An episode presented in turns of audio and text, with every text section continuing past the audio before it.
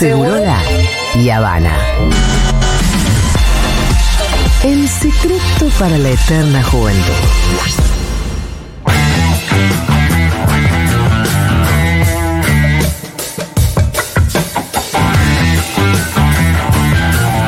Bueno, el mundo se cae de pedazos, no sabemos si el apocalipsis va a venir del lado de Mad Max, Terminator, el día después del mañana, el que sea, o acaso tendremos a Kike Viale para impedirlo. ¿Qué tal, Kike? ¿Cómo andan? Muy bien, ¿vos? Bien, muy bien, muy bien. Qué bueno.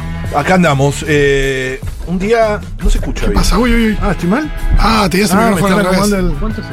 Uy, Pero ¿cómo me- uy, me te cagaron a pedo? Es el único operador que putea a la gente. ¿Cómo me puteo, por Dios? Es un mal maltratador. Porque es bostero. eh, No, bueno, basta, no hablemos de eso, te lo pido, por favor. Ayer estuve en la cancha, eh, muy lindo, muy lindo, muy lindo clima, es impresionante la cancha. Nosotros estamos- ¿Qué jugaron contra el Bayern Muni, no? Ayer. Estaban, pero. uh. Fue complicado. Son esos partidos que son complicados No, yo no escuché de Michele si no ganamos con un rival fuerte. Son los bolivianos que salen de la altura y no saben en qué mundo No, viven. bueno, pero hay mucha, había mucha presión. Había mucha presión. Son esos partidos que hay que ganar, no importa cómo. Exactamente, son esas- Saberlo. Es como Arabia Saudita, ¿viste? Pero tampoco se festejan como si le ganara hasta el Bayern Muni. Ahí tranquilo, pasamos octavos. Tampoco de tanto bombo. ahí. igual ganamos. Festejé tanto el triunfo contra México. Dale, sigamos. Sigamos. Bueno, hoy vamos a hablar eh, de uno de los temas más importantes, creo que son medulares para confrontar la problemática socioambiental y sobre todo en América Latina o en el sur global, no solo en América Latina, sino también en África, en Aguante. otros ¿Qué lugares. tema? Que es el tema de la deuda ecológica. Ah, fundamental. La deuda ecológica que tiene el norte con el sur. Que es una deuda que es muy grande, ¿eh? muy grande, que incluso excede la deuda financiera que tenemos nosotros. Vieron que la El sur deuda- con el norte, básicamente. Exactamente, la, la famosa deudas externas que tienen todos los países del sur y que Argentina tiene como central. Me recuerdo, bueno, hace poco Cristina lo dijo, el gran problema de Argentina es la deuda.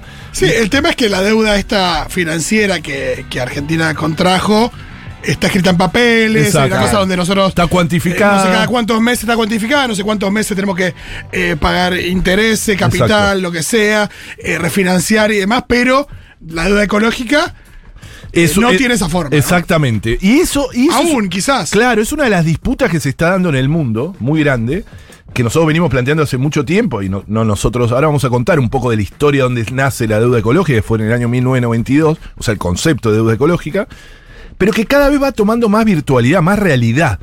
Es decir, y que el gran objetivo final es ese, que esté tan cuantificada y tan en papeles como está la otra. Claro. ¿no? Y que en un momento nos preguntemos quién le debe a quién. Esa es la gran pregunta. ¿Quién le debe a quién, no? Eh, nos tenemos que remontar a, a Rosa Luxemburgo. Rosa Luxemburgo hablaba de cómo el poder de tutelaje que los acreedores locales, esto es obvio, eh, adquieren y ejercen sobre las políticas de las economías endeudadas. ¿no? no solo le debemos plata, sino como hace el FMI, dice, che, y además usted tiene que recortar el gasto público, tiene que hacer esto, no más planes sociales o más, menos. Fíjate que, que- que si uno piensa en la forma, hace poco lo, lo- lo charlaba, ¿no? En la forma de esclavitud eh, de, hace, de hace unos siglos, aunque ahora se sigue replicando, se basa en una, digo, una persona que ha- había, está la lógica del, del- que también pasa en situaciones de trata, ¿no? La idea del endeudamiento del esclavo. Exacto. Vos estás en deuda porque Tal yo te cual. esto y esto, y lo que haces con tu esclavitud es pagar la deuda que nunca vas a terminar de pagar porque se va acumulando. Eso, eso Es es esa lógica. Pero eso pasó en la forestal acá en el norte argentino. Con Es muy perversa, claro. Los propios empleados que compraban en los almacenes de la propia empresa. Eh, y no solo eso, le daban chupi y terminaban endeudados y, y eso lo tenían que pagar con trabajo esclavo o semi-esclavo. Sí. Es decir, que es una, una regla que se da. Incluso la esclavitud en sí misma genera una deuda Sí. también. Porque esos esclavos fueron mano de obra para el sobreconsumo del norte global. Sobreconsumo, la infraestructura, etcétera. La vida. Eso también genera una deuda que nunca fue pagada. ¿no? Que, que sigue, en- eh, esa deuda sigue. Sigue como eh, que algún día habrá que, eh, se, deberá reclamar. Lo mismo con la deuda ecológica. La deuda ecológica tiene dos grandes componentes. Dos grandes componentes. Una es la historia de América Latina, de América Latina y del sur global, de África también, proveedora de naturaleza para el sobreconsumo o el bienestar eh, y el progreso del norte global. Es decir, ser la cantera de recursos para que el norte tenga el nivel eh, de bienestar social, económico que, que tiene. Eso fue acumulado durante siglos, ¿no? El saqueo viene de- desde la colonia, Potosí, ¿no? Eh, los, el- toneladas y toneladas de oro, plata, etcétera, que fueron arrancados de nuestros territorios para que terminen, y que todavía sigue esa lógica, ¿no? Para que terminen del subsuelo de nuestras montañas al subsuelo de las bóvedas de los bancos suizos, para reforzar las economías del norte, además, ¿no? Es decir, eso es una deuda en sí misma. Pero hay una deuda que es más. eh, que, que no tiene tanto tiempo, que es la deuda climática también. Ustedes saben que el 85% de las emisiones de gases de efe- de efecto invernadero, los responsables son el G7. Los países del G7, que es Estados Unidos, Inglaterra, Canadá, eh, bueno, todos los países Alemania, Japón, mundo, no Alemania, Japón, China, etcétera. Esos son responsables del 85% de los gases de efecto invernadero.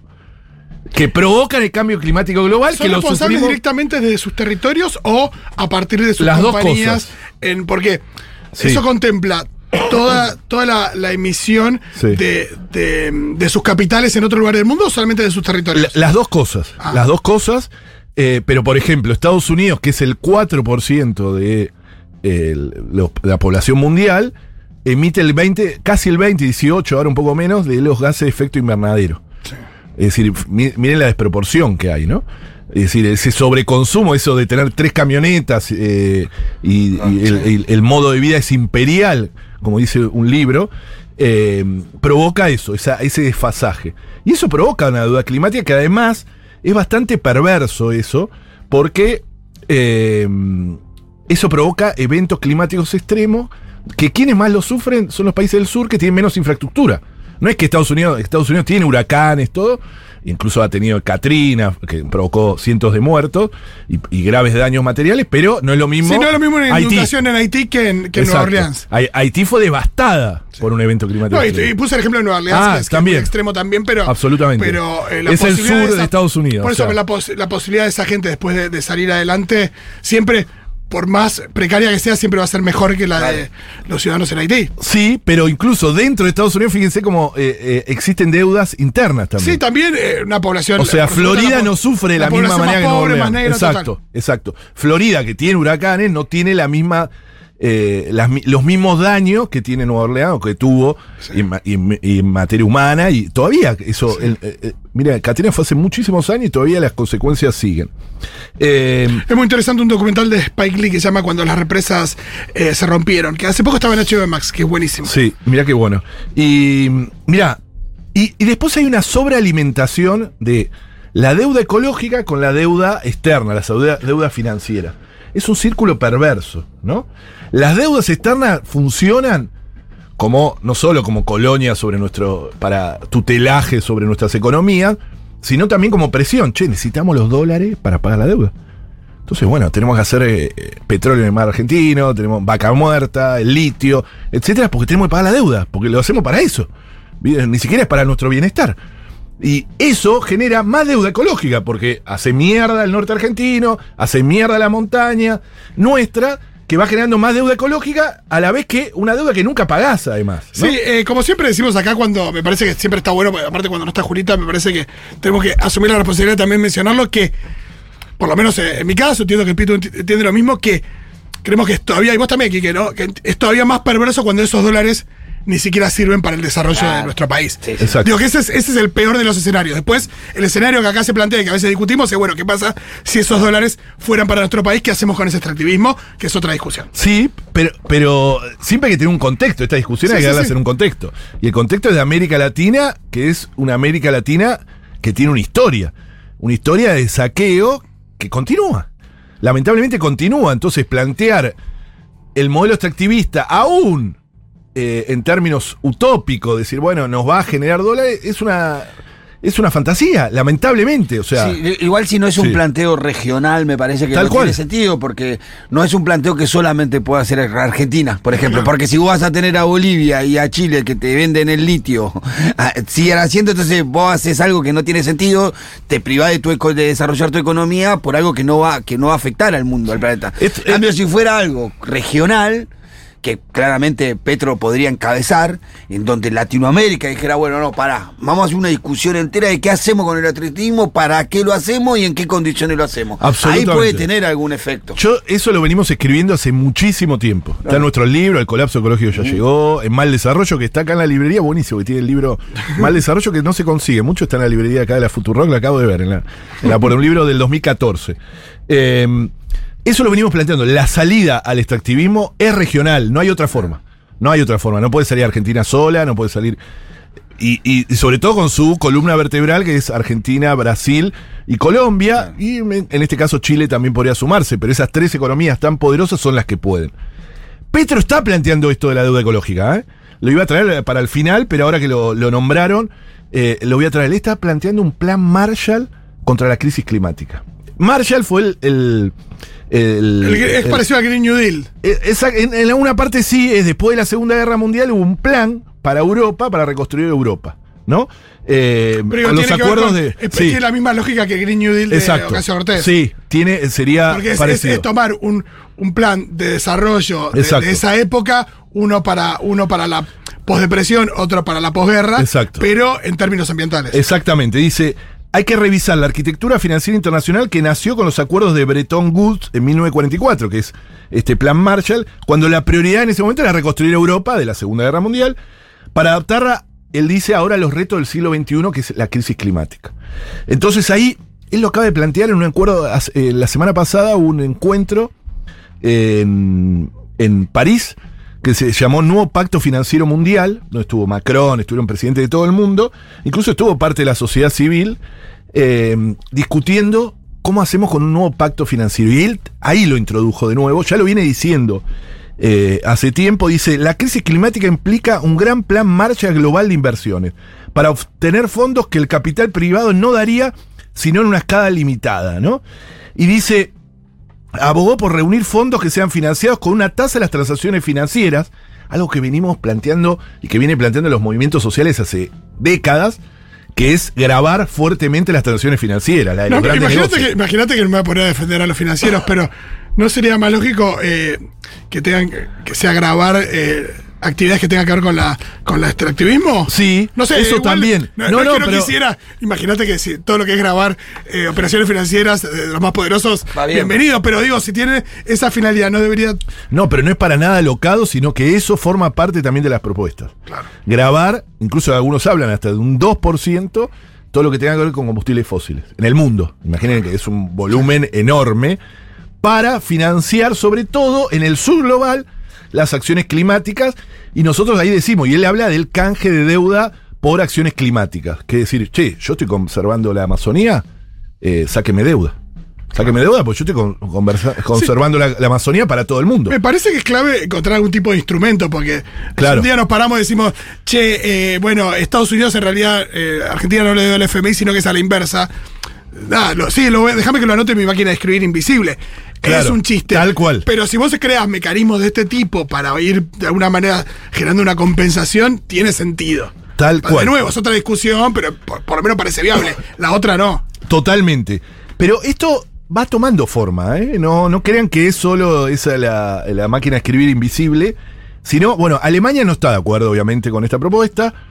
Francia, Macron está empezando a escuchar y dice, che, bueno, vamos a discutirlo en el próximo encuentro internacional.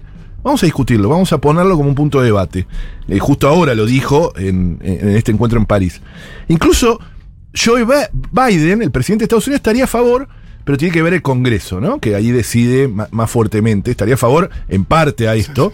Eh, y la Unión Europea por ahora no lo discute, pero que hay que ponerlo a, a discutir. Pero empieza a tener algo de virtualidad. ¿Saben, ¿Saben quién fue uno de los primeros, Pito, esto te va a gustar A a, ver. vos, eh, que planteó esto en la ONU? Dieguito. No. No. En general. Una vez lo dije acá, a ver si vos te acordás. Ah, no, eh, ah, lo dijiste. Fue Kirchner. Kirchner. Néstor Ah, sí, Kirchner sí, en el sí, sí, 2007, Sí, sí, en el sí. 2007, en la reunión de la ONU, ¿vieron esa que está el sí, mármol sí. atrás? El mármol famoso? atrás. Exactamente, eh, dijo, se ha generado una deuda moral y ambiental que debe ser debidamente reparada para resolver las inequidades planteadas por los efectos adversos del cambio climático. Había visto una peli de Pino. De esa época, totalmente. Por eso postulamos que para solucionar los temas pendientes se nos faciliten nuevos y creativos medios financieros y tecnológicos, reconociendo, por ejemplo, como mecanismo de pago de la deuda externa la contribución que implica el mantenimiento de nuestros reservorios naturales de vegetación y bosques. Esto lo dijo en 2007, 15 años atrás, un poco más, 16 años atrás.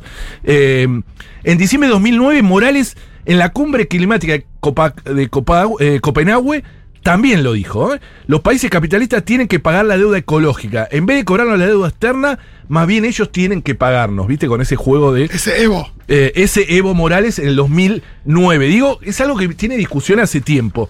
El que lo escribió también muy expresamente en, la, en, en un documento que fue la encíclica Laudato Si fue Ah, el- sí, el Papa. el Papa Francisco. Sí. Papa amigo. Francisco Cuando habló de la casa en común. Sí, pero ahí lo dice, mire, yo tengo varios párrafos, no voy a llegar a leer, pero dice, hay una verdadera deuda ecológica particularmente entre el norte y el sur, relacionada con desequilibrios comerciales, con consecuencias en el ámbito ecológico, así como con el uso desproporcionado de los recursos naturales llevado a cabo históricamente por algunos países. Reclamar la deuda ecológica de forma concreta es una de las mejores formas de salir del extractivismo, porque eso nos daría dólares, entre comillas esos dólares que en realidad necesitamos para pagarle a, a creadores, que además uno de los debates está que esa deuda externa es ilegítima, inmoral, etcétera. Además, Sí, sí, sí, sí. ¿no? Eh, eso nos podría sacar la presión para nuestros territorios, estos territorios que están cada vez siendo más devastados y que prontamente en otra columna haremos un análisis de las propuestas electorales. Eh, Claro, eh, imagino que ahora bien. se vendrá eh, esa cuestión. No sé hasta qué punto cuántos de los candidatos ya establecidos fueron hablando del tema, pero está bueno que. Lo vamos a hacer. Porque bueno, acá hemos hablado mucho, por ejemplo, de la reta y su modelo en la ciudad, Uh. que si uno lo piensa, si uno imagina la inmobiliaria a nivel país, ¡Oh! Terrible. Imaginen lo que es tener la agencia. Bueno, ya lo hicieron con Macri. La agencia de bienes del Estado, que son los, los inmuebles que entregaron a Mansalva. Imaginen la reta, ¿no? Que es angustia. Terrible, angustia. terrible. Muchísimas gracias, aquí que nos vemos la semana que viene. Dale, un gran abrazo.